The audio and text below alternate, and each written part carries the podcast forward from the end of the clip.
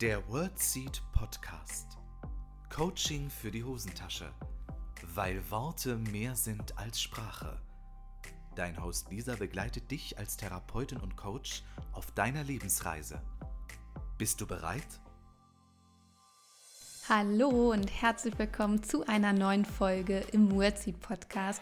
Ich freue mich so sehr, dass du heute wieder mit dabei bist und bin voller Vorfreude, diese besondere Podcast-Folge mit dir zu teilen, denn ich habe Besuch gehabt im Wordseed Podcast. Mein Gast war Dr. Michael Bohne. Er ist Facharzt für Psychiatrie und Psychotherapie. Er ist Autor von sämtlichen Fachbüchern. Er ist vor allem bekannt durchs Auftrittscoaching. Er hat äh, schon sämtliche MusikerInnen, Orchester, aber auch äh, ModeratorInnen ähm, gecoacht, zum Beispiel vom ZDF und vom ARD und ist Begründer von PEP, der Prozess- und Embodiment-fokussierten Psychologie. Ich durfte bei Michael Bohne eine Fortbildung besuchen und habe ihn doch gleich gefragt, ob er nicht vielleicht mal Lust hätte, in den Wordseed Podcast zu kommen. Und ich freue mich so sehr, dass er uns hier die Zeit und sein Wissen geschenkt hat. Es warten ganz, ganz tolle Erkenntnisse auf dich. Er nimmt uns mit in die PEP-Welt, in die Klopftherapie, in Erkenntnisse, in die Kraft von Worten und vieles, vieles, vieles mehr. Es ist wirklich so spannend. Das heißt, hol dir wie immer einen Tee, einen Kaffee oder ein Wasser, mach's dir saubequem und ich wünsche dir ganz, ganz viel Spaß bei diesem wundervollen Interview. Los geht's!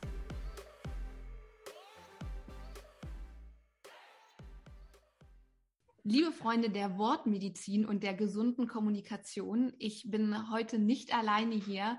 Ich habe ähm, Besuch im Wordseed Podcast und über diesen Besuch freue ich mich sehr. Virtuell an meiner Seite ist äh, Dr. Michael Bohne. Michael, ich freue mich so sehr, dass du dabei bist. Hallo. Hallo Lisa. Wenn du magst, äh, erzähl doch mal äh, ein bisschen was von dir. Stell dich gerne mal den ZuhörerInnen vor, damit sie einen ja. Einblick bekommen.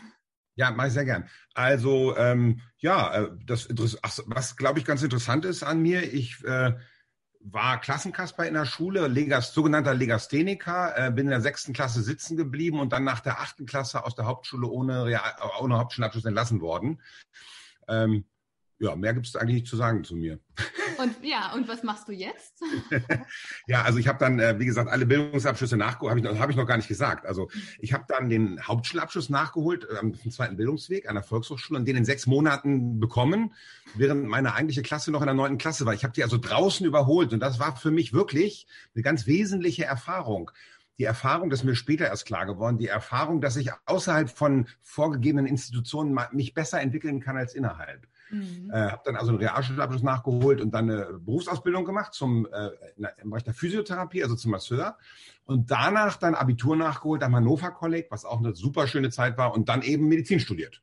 Mhm. Und dann bin ich Facharzt für Psychiatrie geworden und ähm, habe super viel Fortbildung gemacht, habe mein ganzes äh, Assistentengehalt quasi in Fortbildung investiert und ähm, habe dann äh, nach der Facharztzeit in der Klinik eine Privatpraxis aufgemacht für lösungsorientierte Kurzzeittherapie. Und gleichzeitig habe ich damals schon diese Klopftechniken kennengelernt 2001, habe da ganz früh angefangen mit die auszubilden, jetzt seit über 20 Jahren äh, oder ungefähr 20 Jahren. Und ähm, ja, da hat, äh, da hat sich dann sozusagen meine Leidenschaft fürs Unterrichten ent, äh, sozusagen ent, entwickelt. Und ähm, seit 2009 äh, heißen die, also da können wir ja später aufkommen. Das ist äh, der, der Parcoursritt sozusagen. Und ähm, vielleicht noch ganz interessant, was mich, ähm, eine andere Leidenschaft, oder dieses, diese Klopftechniken interessieren mich eben sehr, weil ich eben faszinierende Beobachtungen gemacht habe dann dran. Mhm. Äh, gleichzeitig da aber was fehlte und noch was dazu musste, das war eben dann ja, dem, dem habe ich mich dann verschrieben. Und äh, seit Mitte der 90er Jahre unterstütze ich Menschen auf der Bühne, die aufgeregt oder gestresst sind, dass mhm. sie sich wohler fühlen. Also ich habe da im Grunde alle möglichen Leute gecoacht, vom Schülerinnen, Schüler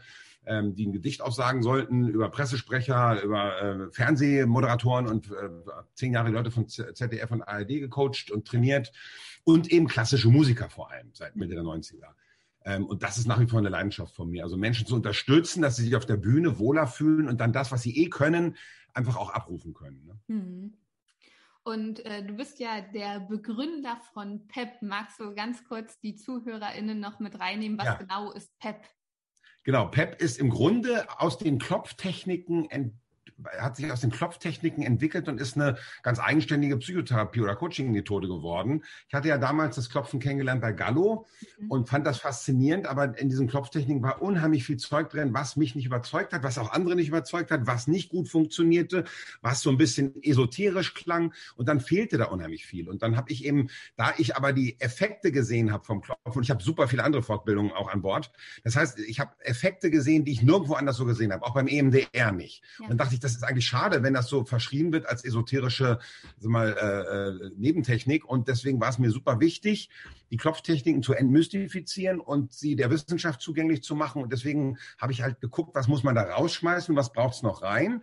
Und dann so 2008, 2009 rum merkte ich jetzt, glaube ich, habe ich so die Grundlagen, die dazugehören und habe dann gedacht, das muss auch einen anderen Namen dann haben. Energetische Psychologie, das hat aus meiner Sicht nichts mit Energien zu tun, äh, was, was wir beim Klopfen machen. Oder eben, so wie alles mit Energien zu tun hat, hat es eben auch mit Energien zu tun, aber es ist nichts Spezifisches. Also habe ich das dann, habe ich nach einem Namen gesucht und habe dann den Begriff Prozess- und Embodiment-fokussierte Psychologie äh, genutzt. Das ist natürlich auch so ein blödes, langes Wort, aber ähm, das beschreibt eigentlich immer noch ganz gut, was wir da machen. Wir sind im Prozess in dem wir so arbeiten, ganz genau bei dem Material, was vom Klienten kommt, kommt sind sehr Embodiment fokussiert, also auf der Ebene der Diagnostik gucke ich sehr, sehr genau, was in der Physiologie meines Gegenübers abläuft.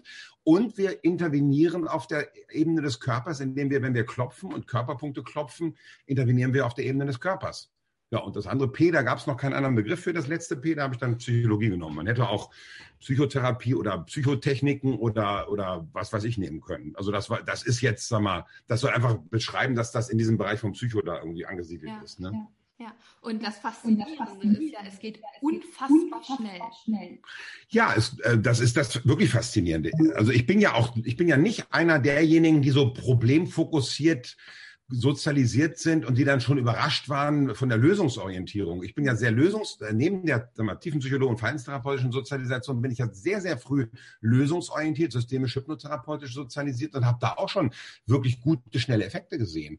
Aber was ich dann gesehen habe beim Klopfen hat nochmal also mal alles andere in Schatten gestellt. Also wie schnell man belastende Emotionen runterregulieren kann, transformieren, auflösen kann, das hat mich schon nach wie vor, hat mich geflasht und flasht mich immer noch.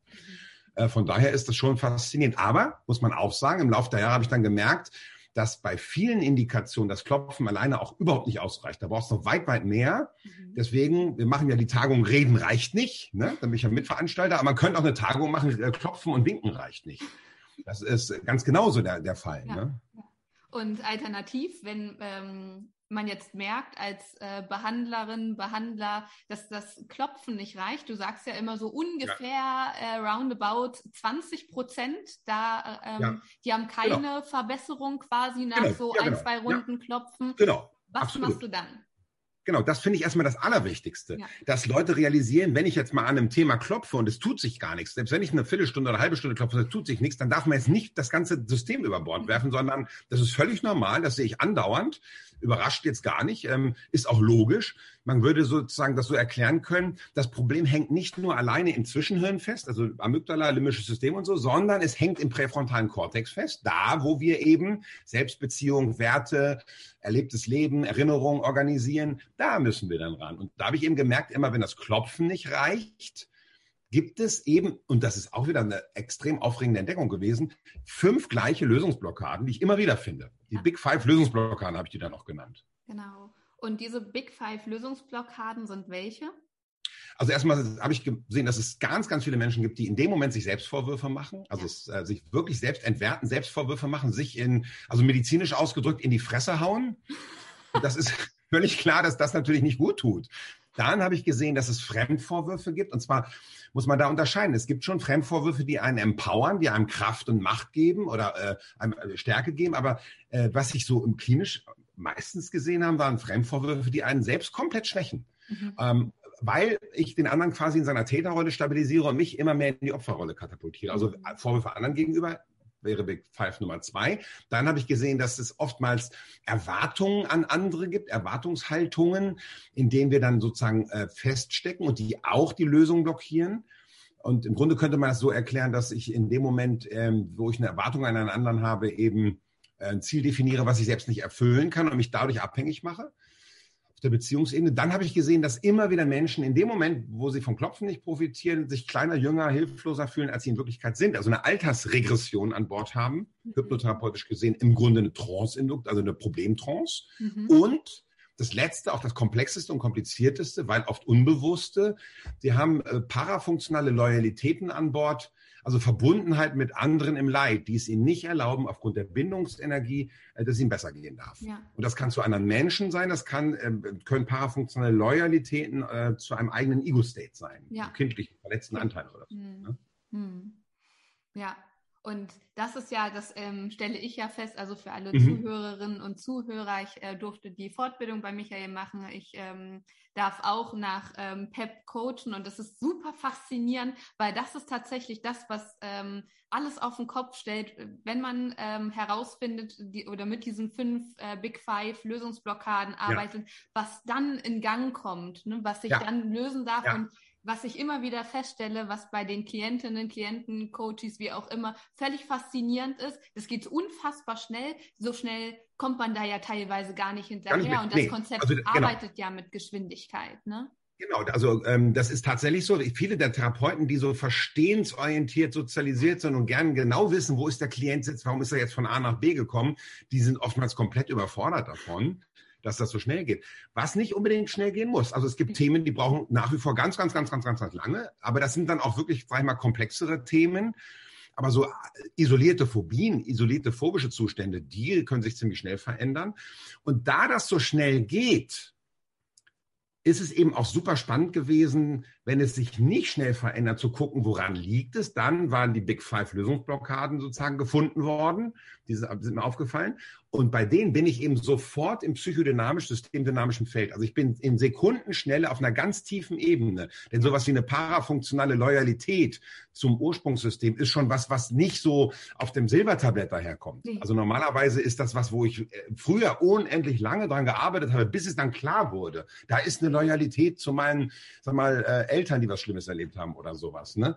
Also da, wo wir meistens festhängen, könnte man sagen, deswegen habe ich es ja auch Big Five Lösungsblockaden mhm. genannt da, wo wir meistens festhängen, da kommen wir sofort in die, in die Tiefe, ganz dezidiert sozusagen, geleitet, strukturiert in die Tiefe und, und da äh, wird es dann interessant. Ne? Ja gerade so die parafunktionalen Loyalitäten auf Ego-State-Ebene, wenn es mhm. tatsächlich mhm. so der, ähm, die, die Würdigung auch des, des kindlichen Leids, so der, der kindliche ja. Anteil, ja. das finde ich Absolut. auch immer sehr, sehr berührend, ne? dass äh, ja, genau. auf, aufgrund ja. dessen nicht losgelassen werden kann oder konnte in der genau. Vergangenheit. Genau. Genau. Und Loyalitäten sind ja keine Krankheiten, sondern das sind ja die Beweise, dass wir bindungskompetent sind als Menschen. Ne? Nur manchmal sind wir eben gebunden an Belastendes, oder eingeschränkt ist, sodass wir eigentlich eine größere Kompetenz des Mitleidens haben, als dass wir sozusagen eine, Mitfreude-Kompetenz hätten. Ne? Hm. Und du sagtest ja in der Fortbildung, das fand ich auch, äh, das ist mir total prägnant hängen geblieben, das Symptom als letzter Beweis quasi mhm. des Leids zum Beispiel oder des genau. Erlebten. Genau. Ich würde sogar als letzter Zeuge sogar sagen, das Symptom ist oftmals der letzte Zeuge oder die letzte Zeugin dafür, dass ich etwas Schwieriges, Belastetes oder Schlimmes erlebt habe. Das heißt, wenn das Symptom einfach so weggeht, dann hieße das doch, es war gar nicht so schlimm. Und das darf nicht sein, weil Würdigung des Leids sozusagen die oberste Präambel ist. Mhm. Ähm, deswegen habe ich eben auch oft gesehen, dass Menschen letztendlich nicht ganz profitieren von den Maßnahmen, die ich sonst so gemacht habe. Ja. Also da gab es immer so einen Rest von Leiden und so einen Rest von, na so ganz gut darf es mir nicht gehen. Und dann habe ich das immer nicht verstanden. Was ist das eigentlich? Wieso? Ich meine, wir haben, wir wissen heutzutage, das Gehirn ist eine extrem, ist extrem neuroplastisch. Das heißt, wir können unendlich viel verändern. Warum hängen in bestimmten Kontexten, das war ja nicht bei allen so, vor allem bei Trauma, oder bei schweren Themen, warum bleibt da so ein Restsymptom? Und dann ist mir klar geworden, das Restsymptom hat eine total plausible Funktion, mhm. nämlich das Restsymptom ist der letzte Zeuge, die letzte Zeugin dafür, dass etwas Schwieriges, Belastendes oder Schlimmes passiert ist. Und wenn ich das verstanden habe, dann ist es erstmal logisch, auch für alle Beteiligten, jetzt verstehe ich, warum ich dann noch eine Symptomatik habe. Und wenn ich das dann transformiert kriege, also in Verbundenheit bleibe, obwohl es mir gut geht, dann kann es auch sich gut weiterentwickeln. Ja, aber dass es thematisiert wird auch. Ne? Ich glaube, genau. Würdigung genau. des Leids ähm, wird den meisten oder ich kenne keine andere Methode, wo es auch ähm, tatsächlich mal verbalisiert wird oder auch anerkannt wird, äh, was Menschen ja. auch durchgestanden haben. Ja, doch, das habe ich, ich habe das ja, ich meine, Pep ist ja nicht vom Himmel gefallen. Also ich habe ja, weil ich einfach ganz viele verschiedene Methoden so gelernt habe, habe ich eben gemerkt, dass ähm, im, im Bereich von transgenerationaler Psychotherapie und äh, so, da habe ich viele, viele, viele äh, wichtige Impulse gekriegt und gemerkt, Würdigung des Leids ist ein, ist ein zentraler Punkt. Natürlich habe ich in Pep immer versucht, das, was ich woanders als recht komplex erlebt habe, so sehr runterzubrechen und zu vereinfachen, dass es eben wirklich auf die letztendlichen Wirkkomponenten reduziert ist. Weil das hat mich immer ähm, das, äh, fasziniert, das Wesentliche, also den Programmiercode im Grunde in den Strategien zu finden, in den, in den Belastungsstrategien, aber auch in den Lösungsstrategien oder die Matrix dahinter zu entdecken. Ähm, Einfach weil ich so ungeheuer ungeduldig auch bin und als Person eben auch eine gewisse ADHS-Kompetenz habe, sodass mir Geschichten äh, langweilen mich auch relativ schnell. Also, weil die Geschichte an sich ist es ja gar nicht, unter der wir leiden, sondern die Art und Weise, was die Geschichte mit mir macht, das Erlebte. Also die Emotionen und die, die Big Five, die darunter leide ich, nicht unter Geschichte an sich. Mhm. Und deswegen war das, glaube ich, ganz gut, meine, meine brutale Ungeduld, ähm, dass ich eben genau gucke, was ist es denn eigentlich? Und auch eine gewisse Respektlosigkeit anderen Ansätzen, Denkmodellen und Systemen und Methoden gegenüber. Das habe ich bei den Systemikern gelernt. Die haben immer gesagt, man muss respektlos den beherrschenden sag mal, Erklärungsmodellen gegenüber sein. Nicht den Menschen gegenüber, aber den Erklärungsmodellen gegenüber. Also eine, eine zutiefst wissenschaftliche Grundhaltung im Grunde, sich selbst und alles, was man so denkt und glaubt, immer wieder in Frage zu stellen. Und das habe ich hinreichend praktiziert. Mhm. Was nicht heißt, dass ich die Methoden, ich finde alle, alle, alle, alle Psychotherapie-Methoden, die ich kenne, finde ich hochspannend und interessant, weil immer übrigens Menschen oder Cluster oder Gruppen von Menschen da was entdeckt haben, was es vorher so noch nicht gab, beziehungsweise wo man den Scheinwerfer vorher so noch nicht hingelegt hat und was immer faszinierend ist. Aber neben der Redundanz, Re Relevanz, die entdeckt wurde, habe ich immer viel Re äh, Redundanz auch gesehen. Also Sachen, die mich nicht überzeugen, die mir zu kompliziert erschienen, die ich auch nicht verstanden habe, die mir zu lange waren, zu langweilig waren oder zu langsam waren. Und deswegen habe ich mich da bedient in den ganzen Methoden und habe mir das zusammengebaut, äh, rausgenommen, was, mir, was ich gut fand und habe eben so eine Art Brühwürfel zusammengestellt. Und der heißt dann PEP, ne? Pep, Psychotherapeutischer ja. Brühwürfel ist das im Grunde. ah, okay. Jetzt, ja, jetzt kommt da nochmal die Wissenschaft durch hier. Der Brühwürfel.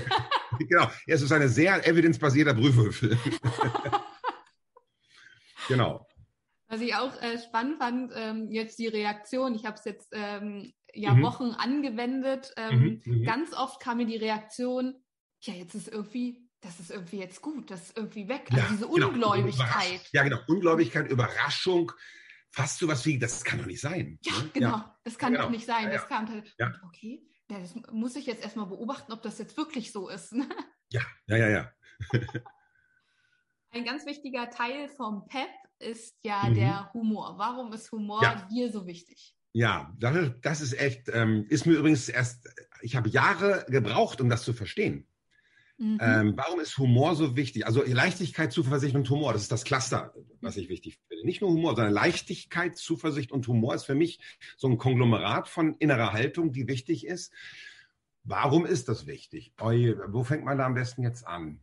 Also es könnte sogar sein, dass das das Wichtigste in allem ist, dass das sogar noch wichtiger als das Klopfen ist. Ich weiß es gar nicht, aber ja. ähm, also erstmal hat Ulrike Bingel, die ich sehr schätze, das ist eine äh, ärztliche Kollegin und eine Forscherin im Bereich von Placebo, eine, eine der großen Placebo-Forscherinnen, die ich so kenne, die hat mal gesagt, auf einer Tagung habe ich das gehört, ähm, es, äh, der, der Placebo-Effekt, also der, die Aktivierung von Selbstheilung, findet dadurch statt, also das ist eine Aktivierung der positiven Heilungserwartung auf Seiten des Patienten die Aktivierung der positiven Heilungserwartung auf Seiten des Patienten. Darum geht es. Und wenn jemand etwas Schlimmes erlebt hat, ein Trauma oder eine, in einer depressiven Situation steckt und das Leid gewürdigt ist, das ist das allererste. Aber wenn das Leid gewürdigt ist, hinreichend gewürdigt ist, und ich erzähle meine Geschichte und der Gegenüber versumpft nicht in meiner Geschichte, also ich erzähle meine Geschichte, die sehr schlimm sein kann. Und ich sehe einen Gegenüber, der zuversichtlich bleibt, mhm. der vielleicht sogar die ein oder anderen Humor einbaut in die, in, in, in die Behandlung.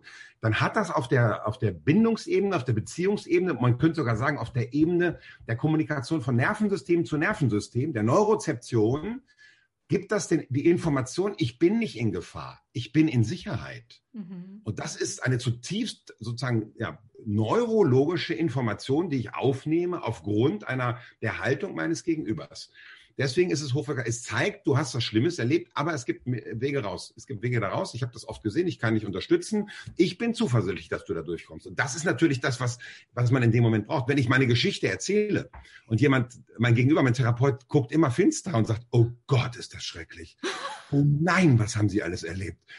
Also da kann ich mir ja gar nicht vorstellen, dass sie da rauskommen. Ja, oder dass man sagt, da müssen wir jetzt ganz lange dran arbeiten.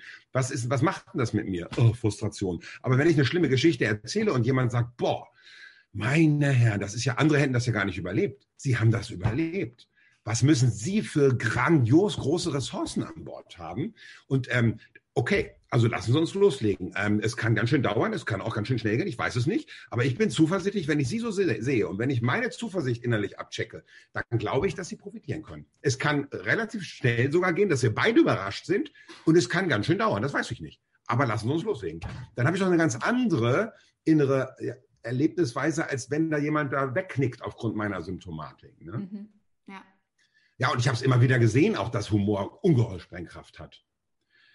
Also ähm, erstmal war ich ja selbst Klassenkasper und das, hat, das war ja auch eine interessante Sache. Also Schule war ja ein Konzept, sage ich immer, was für Leute gemacht, also für andere Leute konzipiert war, nicht für so Typen wie mich. Deswegen war ich nicht Zielgruppe von Schule. Und dann habe ich eben Quatsch gemacht da. Und das hat auch, das hat schon Spaß gemacht. Ich war ja kein schlechter oder nein, kein böser Schüler. Ich war total sympathisch, glaube ich.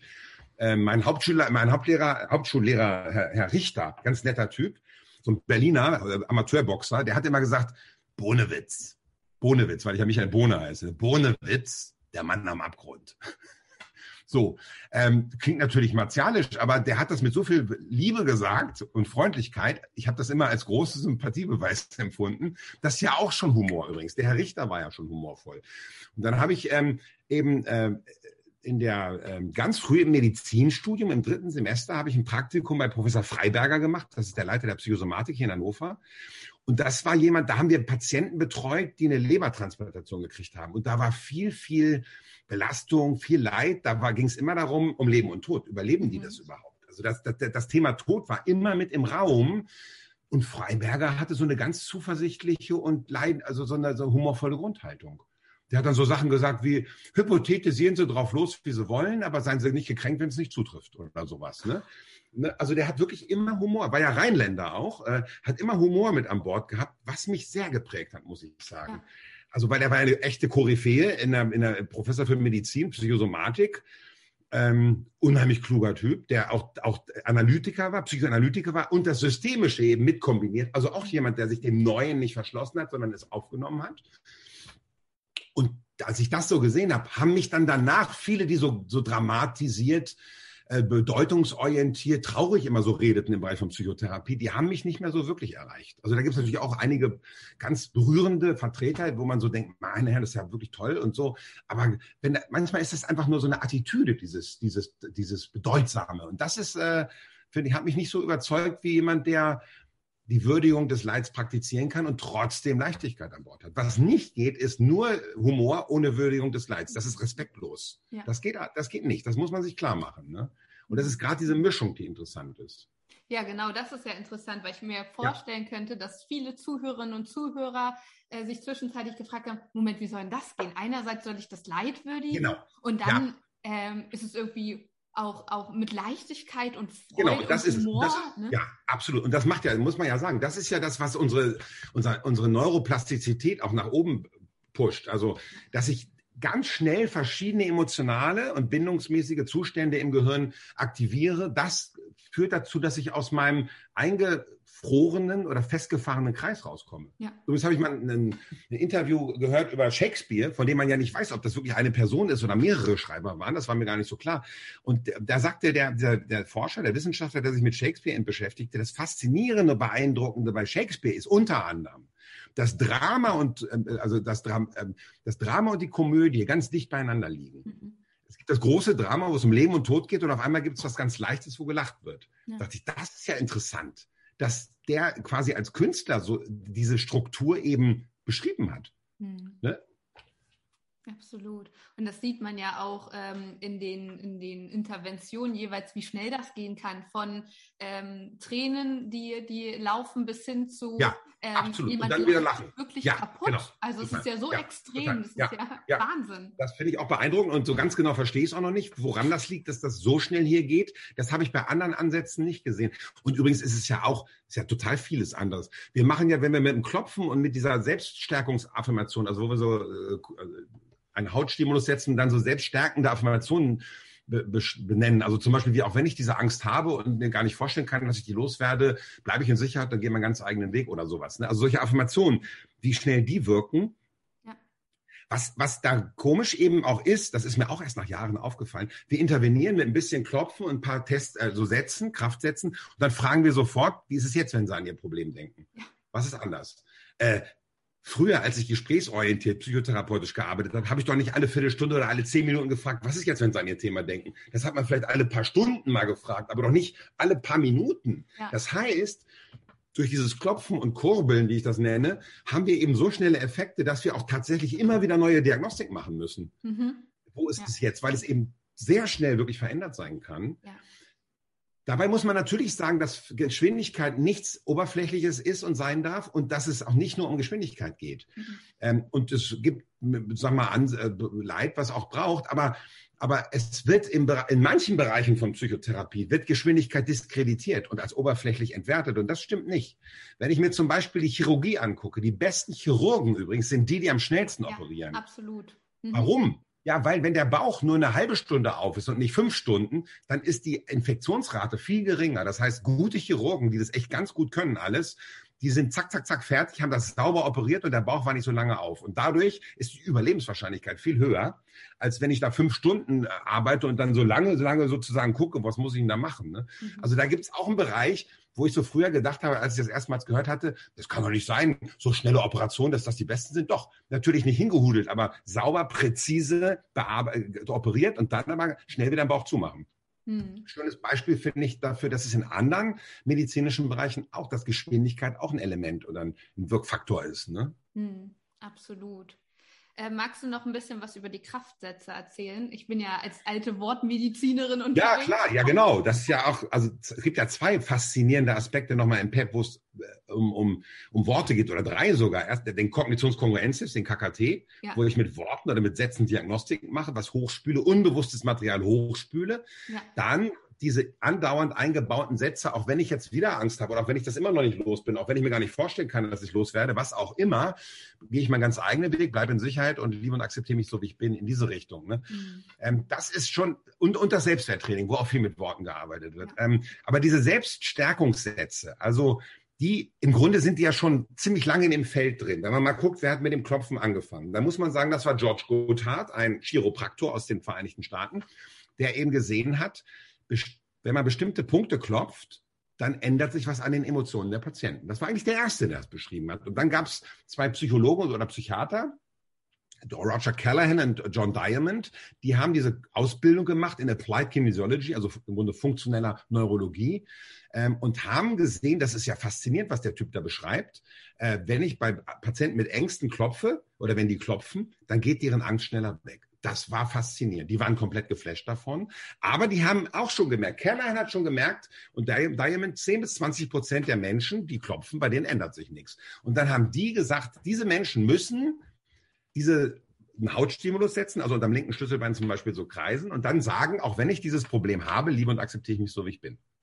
Also im Grunde ist diese Grundidee von denen, die haben eine andere Erklärung dafür gehabt. Also eine sehr kryptische, finde ich auch schwer nachvollziehbare Erklärung. Aber was die da gemacht haben, ist im Grunde genommen alte, also das hat auch nichts mit, mit, mit Westküste zu tun im Grunde, sondern ähm, es hat was mit, mit, mit, mit alter europäischer Psychotherapie zu tun, denn der, der John Diamond war Jungscher Analytiker, also C.G. Jung, analytische Psychologie. Und Jung hat immer gesagt, es geht darum, den, den Schatten, den man hat, zu integrieren. Und wenn ich diesen Satz formuliere, auch wenn ich dieses Problem habe und mir vielleicht auch nicht vorstellen kann, dass ich loswerde, liebe und akzeptiere ich mich so, wie ich bin, habe ich quasi eine Schattenseite von mir integriert. Und das fand ich hochinteressant. Dass, also die Grundstruktur dieser Intervention kam von Callahan und vor allem Diamond, Diamond war der Jungjournalitiker, ähm, Und dann habe ich aber gemerkt, das ist immer der gleiche Satz bei den Amerikanern. Even if I have this problem, I deeply and completely love and accept myself as I am. Und wenn Patienten sagten, das kann ich nicht sagen, das stimmt nicht, dann äh, war man im Grunde raus aus der Kurve geflogen. Und dann habe ich gemerkt, also es macht totalen Sinn, da Verdünnungstechniken einzubauen. Also auch wenn ich dieses Problem habe, wäre es wahrscheinlich ganz heilsam für mich, wenn ich langsam mal beginne, mich trotzdem zu achten und schätzen, so wie ich bin oder sowas. Ne? Oder ähm, sagt die medizinische Wissenschaft, dass es heilsam für mich wäre, wenn ich mich trotzdem achte und schätze, so wie ich bin. Oder, oder, oder. Ne? Oder gefällt mir die Idee, prüfen zu dürfen, ob es nicht doch heilsam wäre, wenn ich mich achte und schätze, so wie ich bin. Oder tue ich jetzt einfach mal so, als würde ich mir achten und schätzen, so wie ich bin. Also ganz auch humorvolle Verdünnungen machen totalen Sinn. Und da habe ich jahrelang mit gearbeitet. Dann hieß das Selbstakzeptanzübung. Mhm. Das war diese ne, Selbstakzeptanzübung. Und dann kam Gabriela von Witzleben, die dieses triadische Prinzip da oder äh, entwickelt hat, also mit Bauch, Herz, Kopf und drei Kernbedürfnissen. Und die hat PEP gemacht, was ihr System sehr, sehr nach oben ge also geboostert hat. Mhm. Ähm, und die hat gesagt, du, ich sehe immer wieder Leute, die können das zwar sagen, liebe und akzeptiere mich so, wie ich bin, aber das macht für die keinen Sinn. Und da habe ich gesehen, da sagte sie, da, bei denen machen andere Sätze Sinn. Und dann fand ich das erst so kompliziert, was sie da so entwickelt hatte. Und irgendwann war es dann ganz einfach. Und sie hat dann gesagt, es gibt, äh, manche profitieren mehr davon, wenn man sagt, bleibe ich in Sicherheit oder behalte ich den Überblick. Oder wenn man sagt, gehe ich jetzt meinen eigenen Weg oder meinen ganz eigenen Weg oder bestimme ich, was gut für mich ist oder nehme ich mir den Raum, den ich möchte. Und damit habe ich dann experimentiert und habe gesehen, das ist der Hammer. Das ist viel, viel, viel passender und, und ästhetischer auch und habe das dann integriert.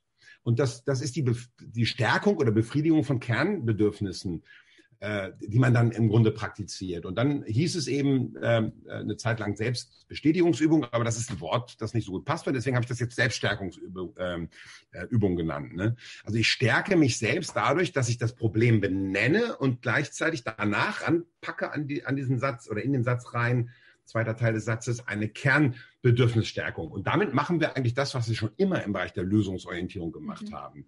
Wir haben immer das Problem und die Ressource und möglichst gehen wir aus einem ressourcevollen Zustand auf das Problem zu. Dann ist es viel einfacher.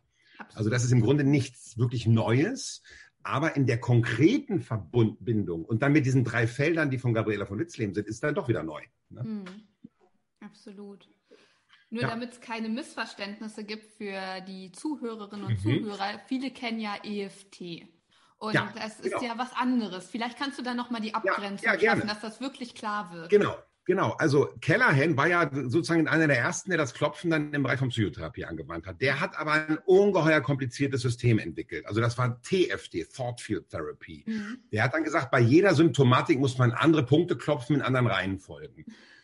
Und dann hat er noch so ganz verrückte Ideen gehabt, mit Muskeltest getestet oder mit so einem Stimmrekorder. Dann konnte er gucken, welcher Meridian ist betroffen anhand der Stimme. Also das war so ein bisschen, naja, also das war nicht so ganz überzeugend. Dann kam ähm, EFT ähm, äh, Gary Craig, das war ein Schüler von Callahan, und der hat gesagt, das ist mir alles viel zu kompliziert hier. Ich lasse die Leute einfach auf alle Punkte klopfen, da wird der Richtige schon bei sein. Also der ist Ingenieur und, und Coach gewesen und hat das mehr praxisorientiert angefasst. Und das war der Durchbruch im Bereich der, ähm, sag mal, der Entwicklung von Selbsthilfe durch Klopfen, also ein Stück Demokratisierung von Psychotherapie. Dadurch wurde das Klopfen total einfach. Alle haben die gleichen Punkte geklopft, diese EFT-Punkte, und haben davon dann oft profitiert. Und das hat mich total überzeugt, diese Haltung von Craig, ich klopfe einfach auf alle Punkte, da sind die richtigen schon bei. Deswegen habe ich auch gesagt, ich nehme viel mehr äh, Punkte und ich, ich gucke nicht, welche Punkte sind bei dem einzelnen Menschen jetzt äh, die richtigen, sondern ich habe auf alle Punkte klopfen lassen, habe dann aber die Klienten immer gesagt, guck doch mal, welcher Punkt bei dir am angenehmsten ist oder ob du ein oder zwei Punkte oder drei hast, wo du das Gefühl hast, boah, da tut sich richtig viel und da kannst du länger bleiben. Und ich habe noch ein paar andere Punkte dazu genommen. Also von daher war die Grundidee aber auf viele Punkte zu klopfen. Ich habe auch eine andere Reihenfolge genommen als Craig aus eher humorvollen Gründen. Ähm, diese Idee fand ich aber gut. Also dachte ich, das ist gut, das äh, würde ich unbedingt so machen wollen und deswegen habe ich das übernommen. Also und EFT ist, eine, wie gesagt, ist die bekannteste Klopftechnik der Welt zurzeit. Ähm, ist aber primär auf das Klopfen fokussiert und nicht so sehr auf diesen zweiten Bereich der Big Five, die gibt es da nicht. Also ich habe mich ja eben dafür interessiert, warum funktioniert das in 10 bis 20 Prozent der Fälle nicht? Und der Martin Alberse, ein ganz bekannter, äh, renommierter äh, Psychotherapeut aus Frankreich und Holland, äh, der auch sich viel mit dem Klopfen beschäftigt hat und dazu auch geschrieben hat, der hat mir mal erzählt, sind wir mal essen gegangen, dann hat er mir erzählt, er hat einen Kurs bei, bei, bei, beim ähm, Gary Craig gemacht und de, der hat gesagt, über diese 10 bis 20 Prozent, soll gesagt haben, über diese 10 bis 20 Prozent der Non-Responder, also der Leute, die nicht profitieren vom Klopfen, da sprechen wir nicht. Ja, das wird so ein bisschen tabuisiert oder da guckt man nicht so hin oder das ist, äh, da wollen wir nicht so sehr, äh, da wollen wir nicht so sehr den Scheinwerfer drauflegen. Äh, und dann dachte ich, ich habe genau das Gegenteil gemacht. Ich, hab, ich fand das Klopfen gut. Ich war auch ein, zwei Jahre total fasziniert davon, wie schnell das wirkt. Aber dann fand ich viel interessanter, wieso gibt es da 10 bis 20 Prozent, die nicht profitieren. Das fand ich viel interessanter. Ähm, und dann habe ich die Big Five entdeckt. Also das ist, ähm, muss man sagen, also PEP ist Klopfen und also Zwischenhirn, limbisches System, Emotionsregulation plus die, die einschränkenden Gedanken systematisiert angehen. Und EFT ist ganz viel Klopfen und einschränkende Gedanken auch angehen, aber und manche machen das sehr kreativ und finden ähnliches, wie ich systematisiert finde, aber die Struktur ist da nicht so drin. Also was ich bislang vom EFT gehört habe. Das, ich denke, das wird sich auch weiterentwickeln. Es gibt immer mehr Leute, die natürlich auch vom Fach sind in EFT und da was, äh, da was reinbauen und was weiterentwickeln, so dass es dann irgendwie äh, auch, sag mal, diesen psychotherapeutischen Bereich mehr beinhaltet. Ne? Ja.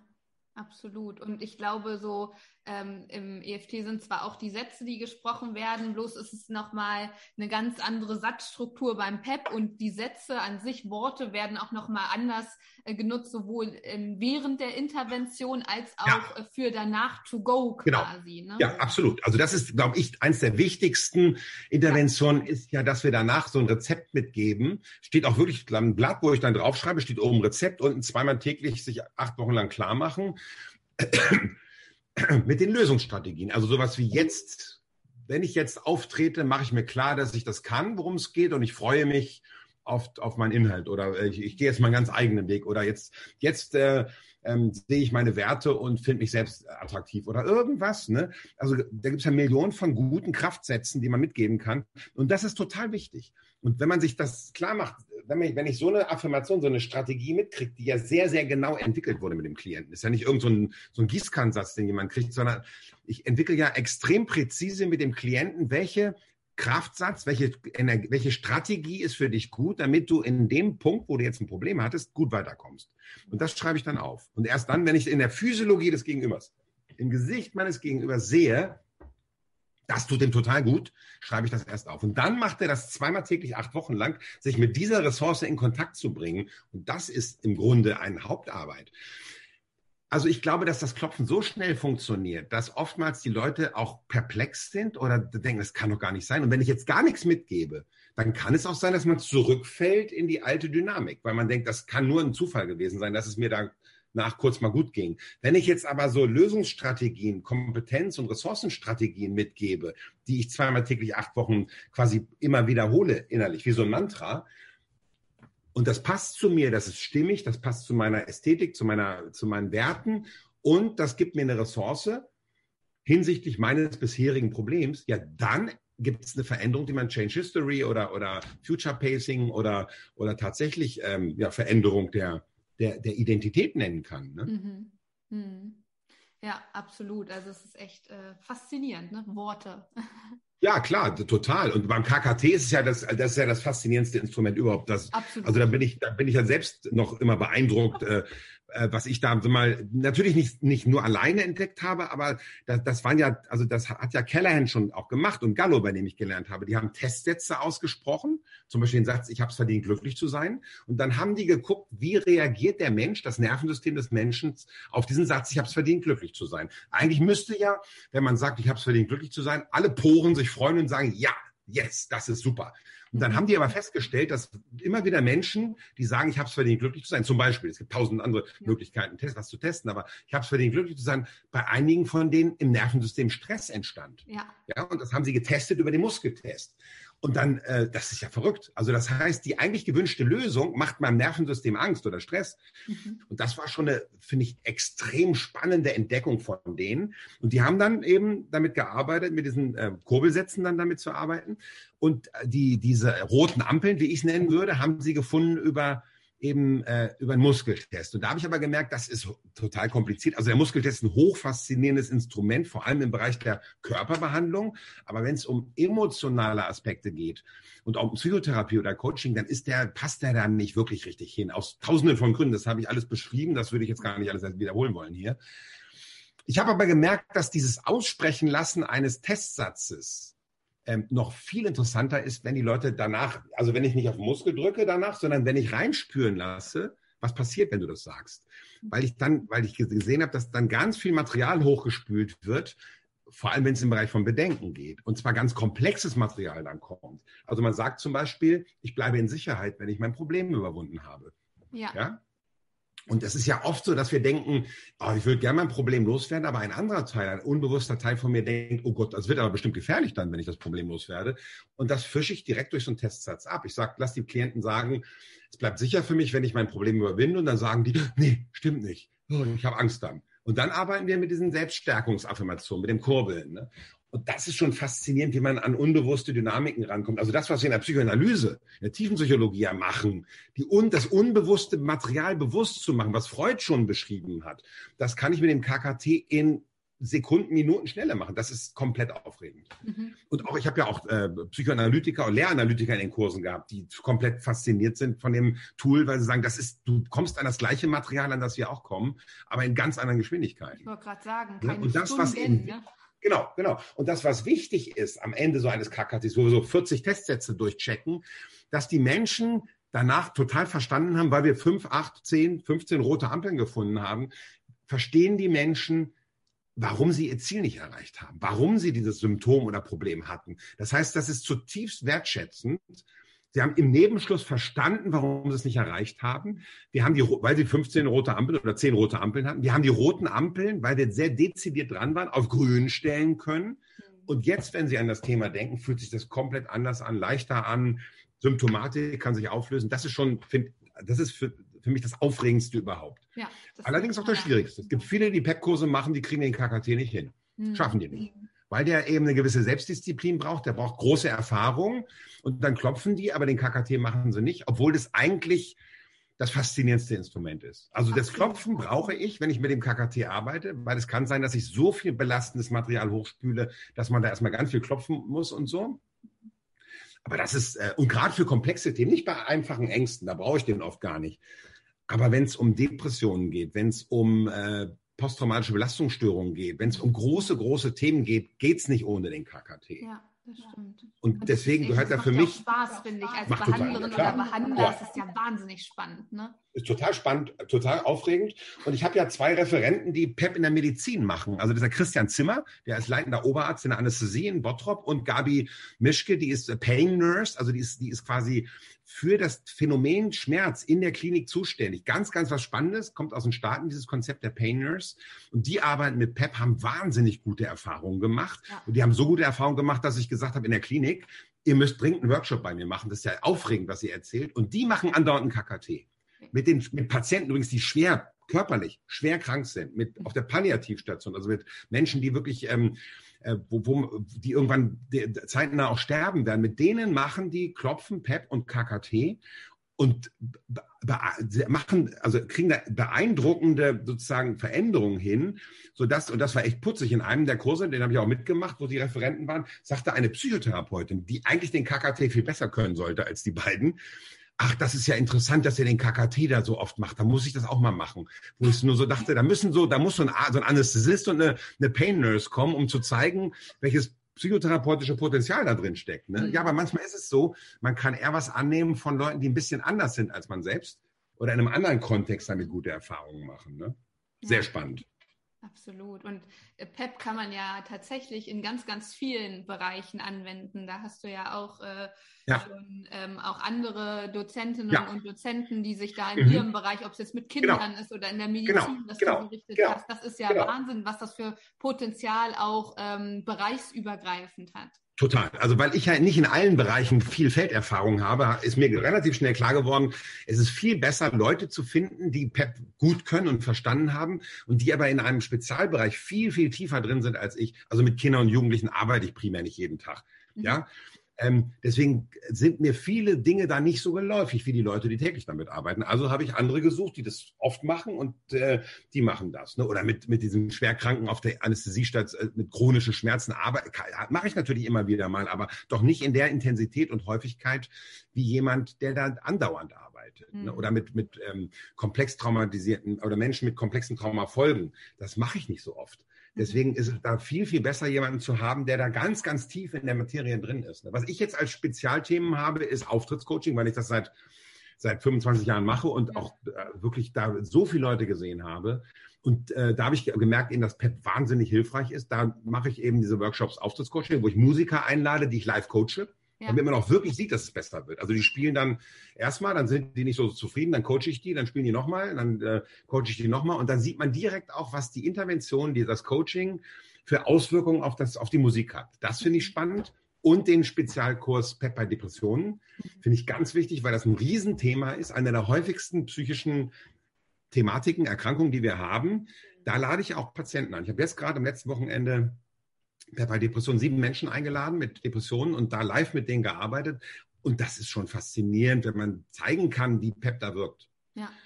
Allerdings reicht das Klopfen da überhaupt nicht aus. Ne? Und viele, wie gesagt, die die Kurse gemacht haben, die fangen, die, die ähm, wenden das, die kommen, die schaffen es nicht direkt, das in den Alltag zu integrieren, haben dann vielleicht auch keine Peergruppe, wo man sich austauscht, dann rutscht denen das natürlich weg. Würden wir auch wegrutschen. Ne? Und ähm, dann wissen sie noch ein bisschen, wie es Klopfen geht, aber die anderen Sachen, also die, die präzise Transformation der Big Five Lösungsblockaden, der KKT, das Selbstwerttraining, bricht denen oft weg, sagen die ja dann auch. Ja. Ne? Wenn die so, so einen Update-Kurs machen oder so, sagen viele, ja, das Selbstwerttraining ist mir total weggebrochen oder habe ich gar nicht richtig in den Alltag integriert gekriegt oder auch den KKT habe ich eigentlich nie gemacht weil das eben auch Tools sind, die ein bisschen komplexer sind. Die muss man eben ein paar Dutzend Mal auch üben, damit man die richtig gut kann. Das Klopfen geht ja relativ schnell. Ne? Das kann man ja, zack, macht man das und dann, dann funktioniert das schon ganz gut. Ne? Einer hat es mal gesagt, dass, ja genau, und, und ein, ein Teilnehmer hat mal gesagt, du, das Klopfen hat, hat mir so viel Benefit gebracht in der Praxis, das war so gut, ich war so zufrieden damit, ich habe gar, hab gar nicht mehr damit gerechnet, dass man noch was anderes machen könnte, was noch besser ist. Ne? Das war auch interessant. Also ja der war zu früh zufrieden sozusagen. Ne? Mhm. Ja, ja, absolut. Ja. Okay. Wir, ja, und vielleicht zum Thema Forschung noch. Ne? Ich bin ja Praktiker, also ich bin totaler Praktiker. Ähm, Forschung ist für mich eine völlig andere Welt, die ich faszinierend finde, mit denen ich mich gerne austausche. Und ich habe ja auch eine Doktorarbeit geschrieben, die wissenssoziologisch ist, also die im Grunde auch genau guckt, wie kommt eigentlich Wissen in die Welt. Und das finde ich wichtig, weil, weil viele Menschen die Forschungsergebnisse komplett naiv angucken. Die mhm. gucken nur, ach guck mal, das ist da rausgekommen und das ist dann der Beweis. Da muss man sagen, nee, ich möchte die Studie erstmal sehen, mhm. möchte sehen, wie die Studie äh, genau, was da genau gemacht wird, die Rekrutierung der Patienten. Dann möchte ich auch wissen, wer die Studie finanziert hat übrigens. Und ähm, wer hat die Studie durchgeführt? Hat der ein Interesse daran, dass das Ergebnis in die eine oder andere Richtung geht? Also das, was man Wissenssoziologie beschreibt oder kritische Wissenschaftsrezeption, finde ich super wichtig.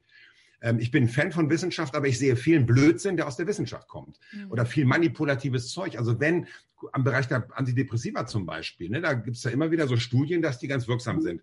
Ja, dann hat ja der Erwin Kirsch, der hat eben gesagt, ich gucke mir mal die nicht veröffentlichten Studien auch an. Also Studien, die durchgeführt mhm. wurden, die aber nicht veröffentlicht wurden von der Pharmaindustrie. Und wenn man die mit berücksichtigt, dann gibt es ein völlig anderes Ergebnis da unten. Ja. Also da sind die nicht mehr wirksamer als ein Placebo, die Antidepressiva. Und so finde ich es eben total wichtig, wenn ich mich mit Forschung beschäftige, muss ich genau gucken, was sind die möglichen Bias, die da drin sein können, die Fehler. Ne? Mhm. Ähm, wir haben ja drei Studien gemacht zum Thema PEP in der Forschung. Ja. Und eine ist ja veröffentlicht, kann man von meiner Homepage auch runterladen, also PEP, ähm, wo, man, wo wir quasi nur klopfen erstmal und das noch nicht mehr direkt machen, sondern dass die Menschen denken nur ans Klopfen. Das war eine MH, oder? Genau, in der Medizinischen Hochschule Hannover, die erste weltweit erste FMRT-Studie, also mit Neuro, mit Bildgebung, haben wir da gemacht. Und die zweite ist jetzt eingereicht bei einem Journal, wo es um Flugangst geht. Und ähm, ah. Und, und, und da tatsächlich PEP, da haben wir zum einen richtig geklopft im Scanner, also in dem, in dem FMRT. Und zum anderen haben die ein Coaching, eine einsitzige Sitzung bekommen, eine stündige Sitzung bekommen, wo sie an dem Thema arbeiten konnten. Das ist jetzt gerade eingereicht. Sehr, sehr, sehr spannende Ergebnisse. Also von daher, ich finde es schon klasse zu forschen. Ähm, und ich habe ja das äh, mein Studiendesign mitentwickelt und habe die Leute bei der Flugangststudie einige mit gecoacht. Das finde ich schon sehr aufregend. Aber trotzdem muss man natürlich bei den eigenen Ergebnissen auch kritisch sein. Ist was, was, was, suchen, was untersuchen wir da eigentlich gerade? Was finden wir da eigentlich gerade? Äh, für mich ist Forschung spannend, aber Praxis ist genauso spannend. Ja. Wir leben ja in so einer Zeit, wo oft die Forschung idealisiert wird und die Praxis wird sozusagen äh, so ein bisschen infantilisiert oder, oder, oder so nicht ganz ernst genommen. Das halte ich für nicht richtig, weil die, die großen Errungenschaften der Welt sind in der Praxis allermeistens entstanden und dann wurden sie untersucht. Mhm. Ja? Ja. Gut, ja. Manches waren ja auch einfach Zufallsbefunde ja, absolut. quasi. Ne? Ganz viele Medikamente in der Praxis ganz viele Medikamente in der Medizin haben wir zufällig gefunden. Oder wir haben eine Sache gesucht und haben was völlig anderes gefunden. Ja. Das muss man auch sich klar machen. Also das ist bei weitem nicht alles so dezidiert entstanden, wie man das so im Nachhinein vielleicht gern hätte. Ne? Das finde ich im, äh, in dem Buch Placebo 2.0 auch sehr, sehr ja. gut beschrieben, ja. ne? von der ähm, Ulrike Binge hieß sie. Ne? Binge, genau, ja. Ja, ja, das fand ich auch, da wird ja auch ganz, ganz viel um dieses Thema Nocebo, Placebo beschrieben, ja, ne? auch total, in den verschiedensten ja. Bereichen, ob es Sportpädagogik, Marketing, Medizin. Super, das ist interessant an dem Buch, finde ich auch. Ganz okay. großes Kino. Und, und wichtig, dass sie den Bereich der Nocebos auch mhm. beschreibt, also die Negativtrance, dadurch, dass ich über Probleme und mögliche Schädigungen rede. Ne? Ja. Ganz wichtiger Punkt. Das ist ja im Grunde die gleiche Dynamik mit einem anderen Vorzeichen. Ne? Mhm. Ja, echt spannend. Gut, ja. Die Homepage äh, von Michael findet ihr dann in den Show Notes. Da könnt ihr gerne mal vorbeigucken und ähm, sein aktuelles Buch, was er dieses Jahr rausgebracht hat, mhm. das werde ich euch da auch verlinken. Für diejenigen, die mir ja schon länger folgen, ich habe ja auch schon über den Selbstwertgenerator gesprochen, den findet ihr auch, den könnt ihr euch mal anschauen. Und wie ihr das schon kennt, bekommt ja jeder Interviewgast zum Schluss äh, die drei Abschlussfragen. Ich habe Michael wie alle Ach. Gäste vorher gefragt, ob er die vorher wissen möchte. Er hat es sofort abgelehnt, hat gesagt, nein, auf gar keinen Fall. das macht man im Fernsehen auch nicht so, sagte nee, er. Genau, genau. Und deshalb ähm, ja. wird er jetzt sehr spontan antworten, sehr intuitiv, nur dass ihr das als Hintergrundinfo wie immer äh, wisst. Und meine erste Frage, lieber Michael, ähm, auf ja. deiner bisherigen Lebensreise, was war da ja. bisher, wenn es ein großes Learning gäbe? Welches wäre das? Was ich gelernt habe. Mhm. Ja, dass ich sozusagen äh, außerhalb von vorgeprägten Denksystemen mich besser entwickeln kann als innerhalb von Denksystemen. Ja. Also, dass ich eigentlich meinen eigenen Weg gehen muss. Ja. Hm. Und immer nur irgendwo in bestimmten äh, Denkfeldern und Methoden und Systemen mal Besucher bin und dann wieder mich auf den Weg machen muss. Hm. Ja, spannend, ja. Und meine zweite Frage an dich mhm. ist, würdest du den kleinen Michael, egal in welchem ja. Alter, nochmal treffen? Ja. Und du oh, würdest ja. ihm einen Satz sagen. Was würdest du ihm sagen? Du bist klasse. ja das berührt mich jetzt richtig. Mhm. Wenn ich, das war ja ein kleiner, der wirklich, oh, der hat es ja nicht leicht gehabt in der Schule. Der hat immer gesagt, er ist nicht so gut wie die anderen und so. Aber er ist klasse eigentlich. Also das, was mich jetzt ausmacht, ist genau dieser kleine Michael. Ja, ich gar keinen anderen gehabt haben. so schön, vielen Dank. Und meine letzte Abschlussfrage ist, was glaubst du aus deiner Sichtweise, was müsste sich in unserer Gesellschaft dringend ändern? Ach, ganz vieles. Also ganz viele. Das haben wir jetzt gesehen durch die Trump-Wahl und durch Corona und was Corona mit unserer Gesellschaft gemacht hat. Ja, ja, ja, ja, ja, ja. Das wäre mindestens ein ganzer Podcast wert. Also ich glaube, wir sind am Ende des Kapitalismus.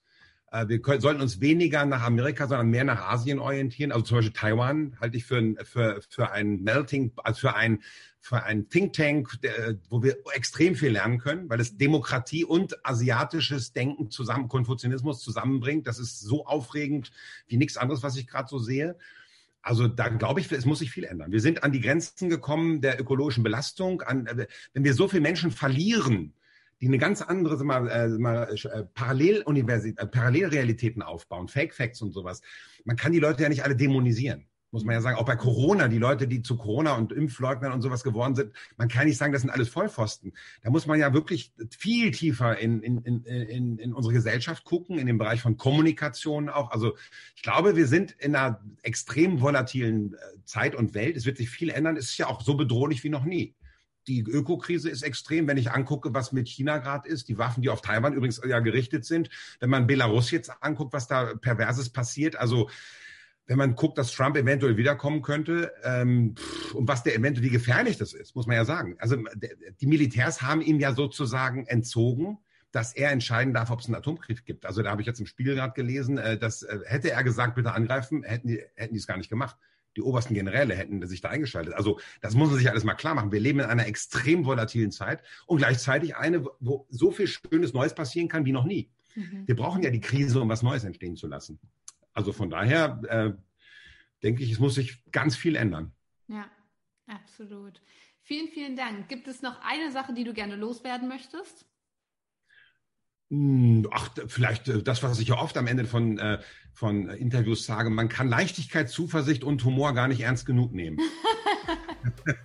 Hervorragend, das ist ein, ein krönender Abschluss, Michael. Ich danke, danke. dir von Herzen für deine Zeit, ja, dein Wissen und äh, ja, dieses wundervolle Interview. Und äh, ja, es war mir eine Freude und eine Ehre. Vielen Dank. Gleichfalls. Danke gleichfalls, Lisa. Das war der World Seed Podcast. Lisa freut sich schon auf die nächste Begegnung mit dir. Wenn dir der Podcast gefallen hat, hinterlass ihr doch eine Nachricht oder eine Bewertung. Text und Inhalt Lisa Holtmeier, Intro und Outro gesprochen Michael Helbing.